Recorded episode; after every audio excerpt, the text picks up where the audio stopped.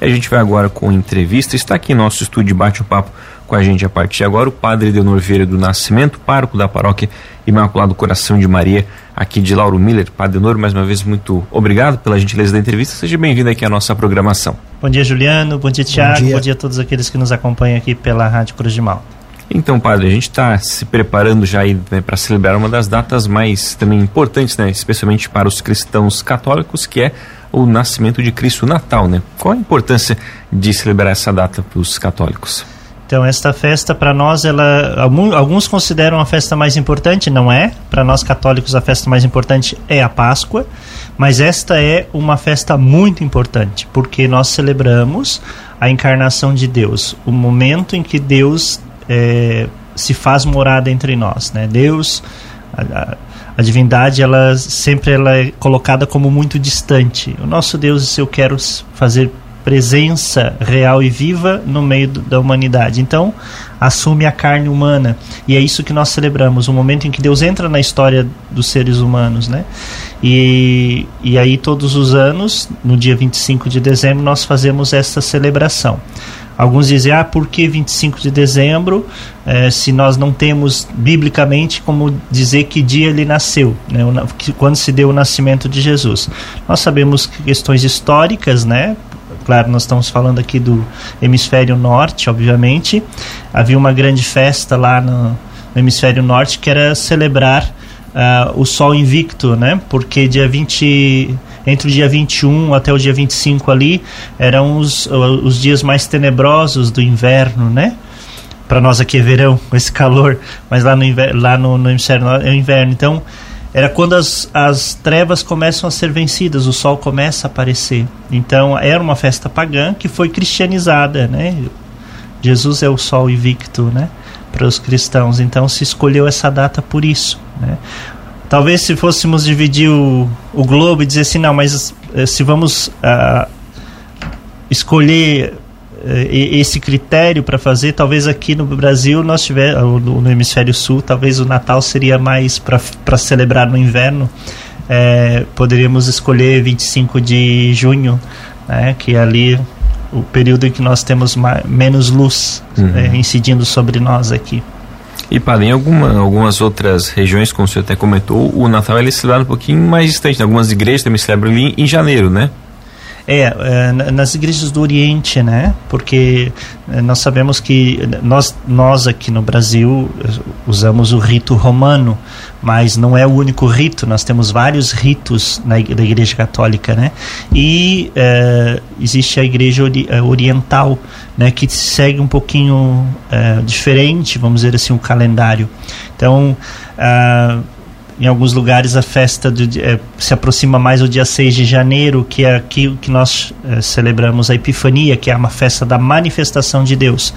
Que no, na, no rito romano, latino, é, é a festa em que nós lembramos os magos, a visita dos magos, né? e lembramos a manifestação de Deus no meio de nós.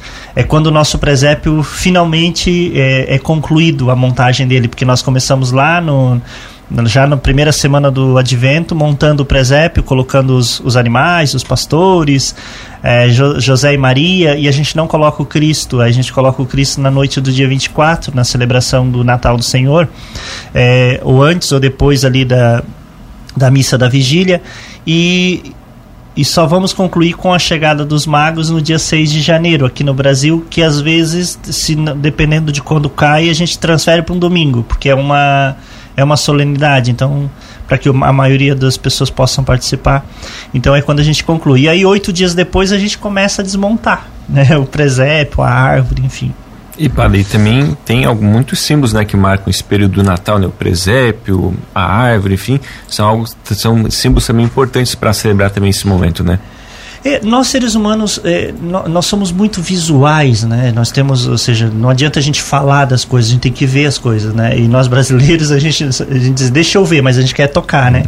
Então, esses símbolos nos falam de fato, né? Nós, quando nós começamos a preparação do Natal, porque o Natal não é simplesmente celebrado para nós católicos cristãos, né? De maneira geral, só no dia 25. Nós começamos a nos preparar para essa festa.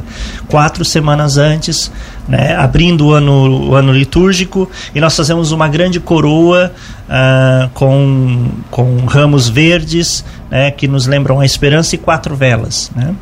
É, não existe uma regra fechada para dizer tem que ser dessa forma. A igreja sempre orienta uh, que o símbolo ele seja simples e que ele fale.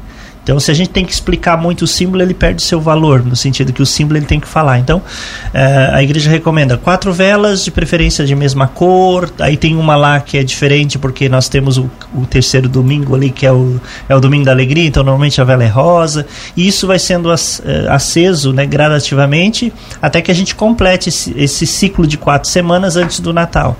Mas é, é, esse símbolo em muitas casas a gente percebe que as pessoas colocam na porta, alguns colocam sobre a mesa, muitos católicos, né, é, principalmente aqueles que participam dos grupos bíblicos em família, são motivados a fazer uma, uma pequena guirlanda de mesa com quatro velas, independente da cor, mas que aos poucos vá acendendo. Então você percebe isso quando eu vou nas casas das pessoas, eu percebo, né? Muitas famílias fazem essa guirlanda, né? Esse, essa coroa e vão acendendo. E claro, o presépio é um, um símbolo muito forte. Muitas casas também gostam de, muitas famílias gostam de fazer nas suas casas, montar na sua casa um pequeno presépio em algum lugar de destaque da casa a própria árvore também, né, com, com, com símbolos natalinos, com, com globos vermelhos, com laços, com fitas. Então tudo isso, todos esses símbolos são importantes, né, porque nos lembram deste momento, esse momento em que Deus se faz presença no meio de nós, se encarna, nasce, né, no meio de nós. E padre, o senhor ao longo desses anos, né, como pároco, tem percebido que meio que o pessoal tem que deixar deixado um pouco de lado essa celebração do Natal na parte mais religiosa, do verdadeiro sentido do Natal e dando às vezes mais espaço para a parte comercial, enfim, tem percebido essa mudança de comportamento na sociedade? É, existe um, um, um, forte apelo a, a, compras nessa época do ano, né? E eu sou muito otimista. Eu acho assim, quem realmente participa é, das festividades do Natal, independente da comunidade que é, entende o, o, o, o, real valor disso. E pelo menos é uma coisa que nós padres sempre falamos nas homilias, nas reflexões, né? Olha, não adianta enfeitar a casa toda, botar luzes em tudo quanto é lugar, né? A gente tem que pedir licença às vezes para as luzes para poder entrar na casa, é, se a gente não prepara a casa interior. Ou seja, esse é o momento, essa festa, ela nos lembra que é, da primeira vinda de Jesus, mas também está nos preparando para a segunda vinda dele, porque ele disse que voltaria. Quando? Ninguém sabe. Né? Tem gente doida por aí tentando dizer, ah, é, vai ser tal dia, vai ser tal hora, vai ser tal lugar. Ninguém sabe. Tanto é que todas as previsões que tivemos até hoje deram errado. Ah, era para ser no ano 1000, não, não, era para ser no ano 2000, depois era 2007, 2012.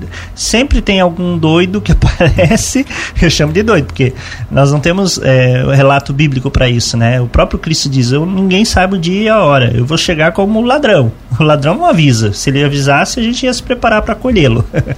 é, então, nós o Natal nos, nos ajuda a, a nos preparar para isso, né? Agora nós temos que preparar o coração, nós temos que mudar de atitude. Por isso que o tempo do que antecede um Natal, que nós chamamos de Advento, né, que nos prepara para a vinda, a segunda vinda de Jesus, é um tempo também que nos pede conversão, né? Nós somos convidados a fazer uma boa confissão, nós somos convidados a nos reconciliarmos com o outro, porque não adianta preparar a casa, montar presépio, fazer uma árvore bem bonita, encher de luz na frente de casa, se de fato o nosso interior não tá, não tá legal, se a gente ainda tá com aquele irmão que eu não falo, aquele amigo que eu briguei lá durante a, a campanha política, que eu não olho na cara, eu vou, vou me reconciliar com ele, isso é uma bobagem, ou seja, nós temos que é, nos superar a cada dia, né?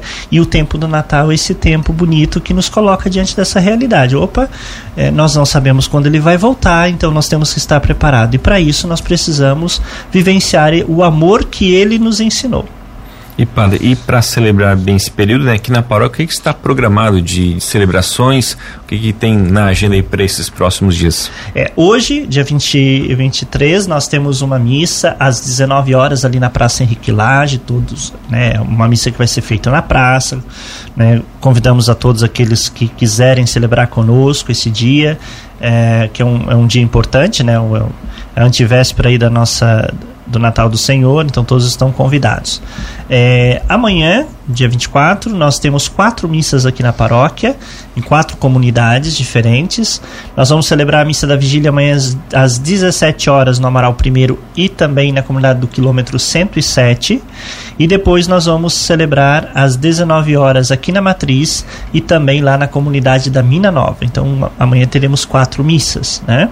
E aí no domingo nós temos aí as, as missas do, nas comunidades é, como de costume, porque esse é o quarto domingo do mês, né? Às 8 horas da manhã aqui na Matriz é, e às 10 horas no Morro da Palha, no Morro da Figueira. E às 18 horas no Barro Branco e 19h30 lá no Itanema. Como de costume, né? Como quarto domingo, essas são as comunidades que tem missa, então nós celebraremos a missa do Natal do Senhor nessas comunidades. Padre, para quem prestar de um atendimento de confissão ainda dá tempo? Ainda pode procurar o dia de hoje? Dá tempo. Hoje nós estamos o dia todo a, a, atendendo aqui na, na, paróquia. Em algum momento a gente sai porque temos bênçãos e coisas marcadas. Por exemplo, agora às 9 horas nós temos tem um comboio catarinense. Nós vamos é, atendê-los, né? Dando, às 3 horas da tarde tem um outro comboio é, com os caminhoneiros aí, nós também vamos dar assistência, mas sempre vai ficar um padre aqui né, em, durante o dia na secretaria. Lembrando que daí amanhã é, a secretaria não vai abrir no período da manhã, então quem quiser. E é, sempre antes, um pouquinho depois da missa, pode procurar o padre também, quem quiser se confessar, a gente está à disposição. Padre, nessa época de fim de ano é como a gente fazer aqueles balanços, né, a, avaliação para desse ano de 2022, como que o senhor considera esse ano aqui na nossa paróquia? Eu considero um ano muito bom, sabe? Eu acho que é, porque a gente sempre tem uma referência, né? E aí a gente olha para os dois anos, 2020, 2021, que não foram anos, não podemos dizer, ah, que ano, anos ruins, foram é, anos que tiveram é, coisas muito ruins. Nós tivemos uma pandemia, nós perdemos 59 pessoas na cidade por essa, por essa doença, nós tivemos perdas né, irreparáveis e tudo mais, mas, claro, esse ano, graças a Deus, nós conseguimos fazer a celebração de todos os nossos festeiros, dos nossos é, padroeiros. Nós conseguimos voltar com as atividades de pastoral, com praticamente todas as nossas uh, pastorais e movimentos. Eu acho que foi um ano muito bom, né? Claro que uh, no começo ainda um pouco temeroso. Será que a gente vai conseguir mesmo? Os próprios grupos bíblicos, né? A gente ficou ali, ai, será que vão voltar? Vão, vão voltar? O pessoal com medo de abrir a casa. E eu digo, vamos para a igreja. Se, se, as famílias não estão com medo de abrir a casa, vamos para as igrejas. As igrejas têm espaço, têm salões, têm salas de catequese, enfim. Então eu avalio como um ano muito bom. Né? Nós tivemos momentos difíceis, sim, mas eu acho que nós sempre temos que ter esperança de que as coisas vão mudar, mas depende de nós. Então esse ano que passou, né, que está terminando, eu acredito que foi um ano, eu avalio como um ano muito positivo, com grandes conquistas, né, com, com grandes celebrações. Nós vivenciamos a paróquia também o seu ano jubilar, celebrar 75 anos de história, e isso para nós foi importante. Nós conseguimos celebrar a nossa padroeira muito bem. Então eu acredito que foi um ano muito, muito bom. E, padre, recentemente também o bispo divulgou algumas transferências aqui em Lauro Miller sem alterações, né, para o ano de 2023, né? É, eu não sei, eu digo sempre, né, é, sempre que tem transferências é para alegria de um e tristeza dos outros, né, eu não sei. É, nós ficamos felizes porque, de fato, o bispo não nos, nos chamou para fazer transferência esse ano, até porque está dentro da, do, do ritmo normal. Normalmente a cada quatro anos, cinco anos, no máximo seis se faz uma transferência, né? Eu estou aqui tem quatro anos, obviamente. O primeiro ano fui, fui vigário, depois assumi como administrador e pároco. É, o padre Joselino também está no seu segundo ano aqui apenas, né? E a paróquia está caminhando bem, né? Eu acho que uh, os bispos e o nosso bispo, ele quando ele percebe que a coisa está fluindo, ele não costuma mudar de imediato. Em algum momento vai acontecer mudança, mas a gente não sabe quando. Estamos trabalhando, felizes. Lauro Miller é uma paróquia boa, paróquia Imaculada do Coração de Maria é uma paróquia boa. Nós somos a segunda maior paróquia da nossa diocese ainda, né? Temos 28 comunidades, mas são comunidades vivas, né? Algumas menores, outras maiores, mas todas elas com, com, com com, com gente que quer rezar, que quer fazer, que quer melhorar, e eu acho que isso é o, é o mais importante. Né? E padre, a, com relação a horários de janeiro, como é que funciona? Vai funcionar a paróquia durante esse mês? É, no mês de janeiro, a gente percebe que há uma invasão das pessoas de Lauro Miller. Muitos têm casa na praia, muitos viajam, tiram férias e tal. Então, já como a gente já vem fazendo há alguns anos, mês de janeiro, as atividades de pastoral cessam, elas param um período, né? Entram em recesso, catequese, grupos de oração, uh, reuniões de apostolados, enfim. No mês de janeiro tudo para. Mas as missas na matriz permanecem nos seus horários normais, aos sábados às 19, com transmissão aqui pela Rádio Cruz de Malta. Aos domingos, 8 horas da manhã, durante todo o mês de janeiro, nós teremos missa na matriz. A Secretaria Paroquial entra em recesso, porque a nossa secretária também pega as férias agora em janeiro, que é um mês que tem menos movimento e tudo mais. É, a igreja vai ser aberta durante todos os dias, como de costume. Nós teremos um funcionário que, que vai, vai continuar trabalhando no mês de janeiro. Nós, padres, também entramos em recesso. A gente venha te, vem sempre para atender o final de semana, as missas. A gente nunca vai deixar sem, sem a missa aqui. Nas comunidades não tem, não tem missas né, durante o mês de janeiro. Algumas comunidades terão celebração da palavra, mas nem todas. Algumas já avisaram: olha, Padre, nós também não vamos fazer porque as equipes estão de recesso, muitos vão para a praia e a gente respeita isso também, porque não adianta a gente querer fazer e chegar lá na hora não tem ninguém, não tem quem faça leitura, não tem quem abra, não tem quem, uh, sei lá conduz a celebração da palavra. Então, no mês de janeiro, somente na matriz, nos horários de, como de costume. Né? Eventualmente, vamos ter visita de alguns padres aí, porque nós, a nossa paróquia, graças a Deus, tem padres que são filhos daqui e sempre vem no mês de janeiro. Alguns já confirmaram presença, então, alguns finais de semana vão, esses padres vão passar por aí, vão celebrar aqui na matriz possivelmente celebrarão também nas suas comunidades de origem, né? Como sempre acontece, e eu acho ótimo que aconteça assim, dessa forma. Mas aí no mês de janeiro nós estamos em recesso também. Padre, para a gente fechar, uma mensagem, né, de, nessa época de fim de ano para os paroquianos aqui, Lauro Miller, que o senhor deixa de recado para os paroquianos? Eu, eu quero né, desejar a todos os nossos paroquianos e toda a população geral aqui de Lauro Miller, nossa cidade, é, faço votos de que esse Natal seja realmente um momento de celebração né, e de acolhida do, do menino Deus.